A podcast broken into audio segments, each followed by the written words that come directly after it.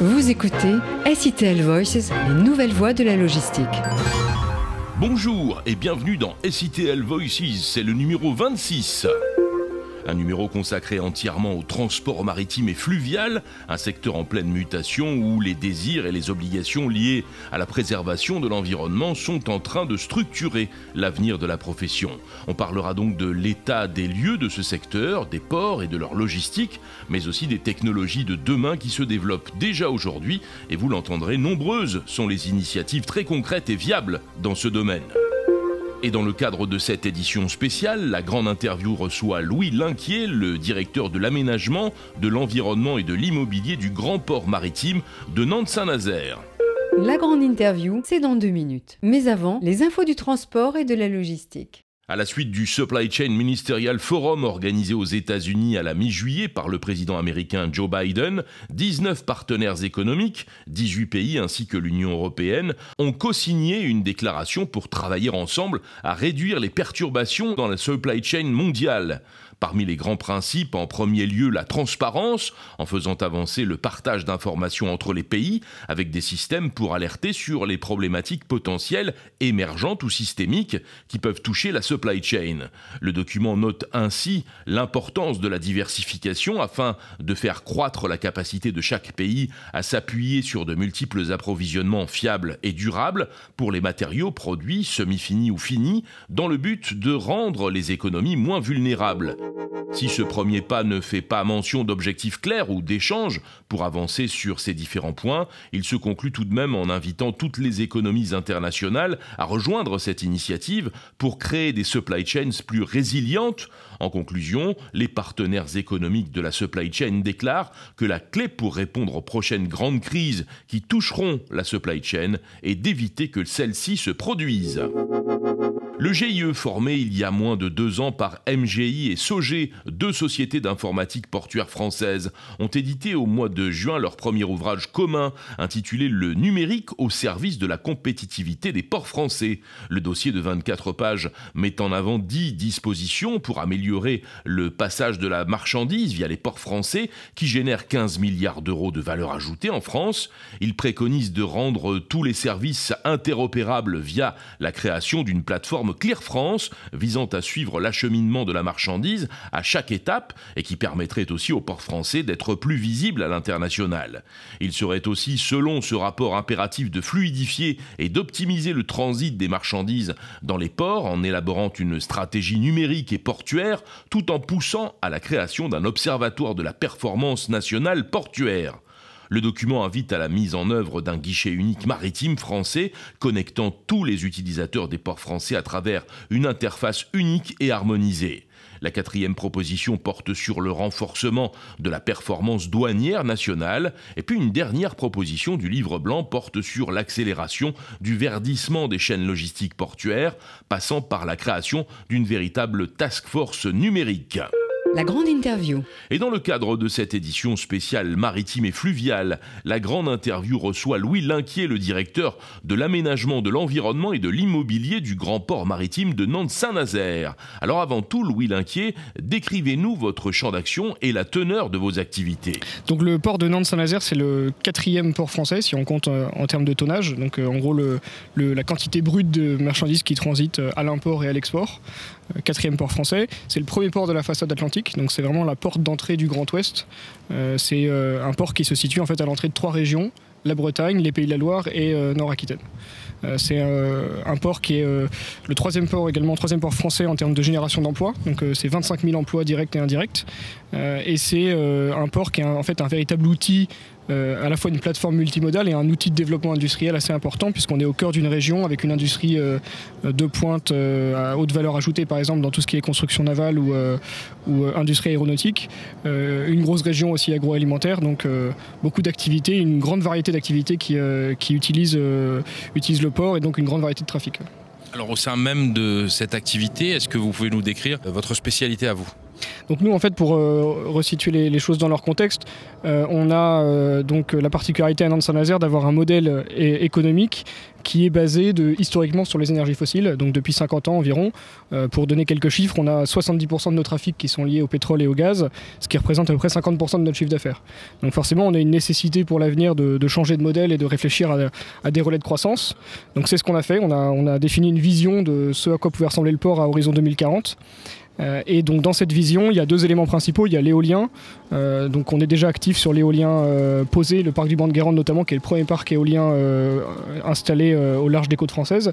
ça c'est donc le premier sujet. Et le deuxième sujet dont je m'occupe particulièrement, c'est la valorisation un peu plus dynamique et un peu plus commerciale de nos terrains, puisque pour donner également quelques chiffres, on est propriétaire de 2700 hectares le long de l'estuaire de la Loire, dont 200 hectares de réserve foncière. Donc ces 200 hectares là, sur lesquels on a des projets de développement euh, d'aménagement et d'immobilier pour euh, euh, en fait stimuler l'activité, faire venir des nouvelles industries, faire venir des logisticiens. et, c'est un sujet très important pour nous sur lequel on a une, une vraie proposition de valeur à apporter. Comment est-ce que vous faites pour donc essayer d'amener des gens chez vous? Notre conviction, c'est que pour, euh, pour faire faciliter l'implantation de nos clients, donc que ce soit des industriels, des logisticiens, euh, il faut leur apporter un maximum de choses pour euh, que cette implantation se fasse dans des conditions sereines. donc le premier élément, c'est que déjà on, va, on est prêt à investir à la place de ces, de ces gens-là. C'est-à-dire qu'on déjà en tant qu'aménageur, on, aménage des zones industrielles portuaires, on met plusieurs dizaines de millions d'euros sur la table, euh, mais on va encore plus loin, c'est-à-dire qu'on a pris la décision de construire également euh, des immeubles, des entrepôts pour ces clients-là. donc c'est-à-dire que pour un client qui débarque dans la région, qui ne connaît pas forcément très bien dans Saint-Nazaire, ça lui permet de mettre un pied dans, la, dans la région Grand Ouest sans investir aucun capex, sans investissement. c'est nous qui prenons tout en charge et ensuite il peut développer son activité et prendre des positions. Donc ça c'est un élément très important. Euh, pour redonner euh, des, chiffres, euh, situer un peu les, les, investissements dont on parle, on a une programmation d'investissement d'un demi-milliard d'euros sur 10 ans.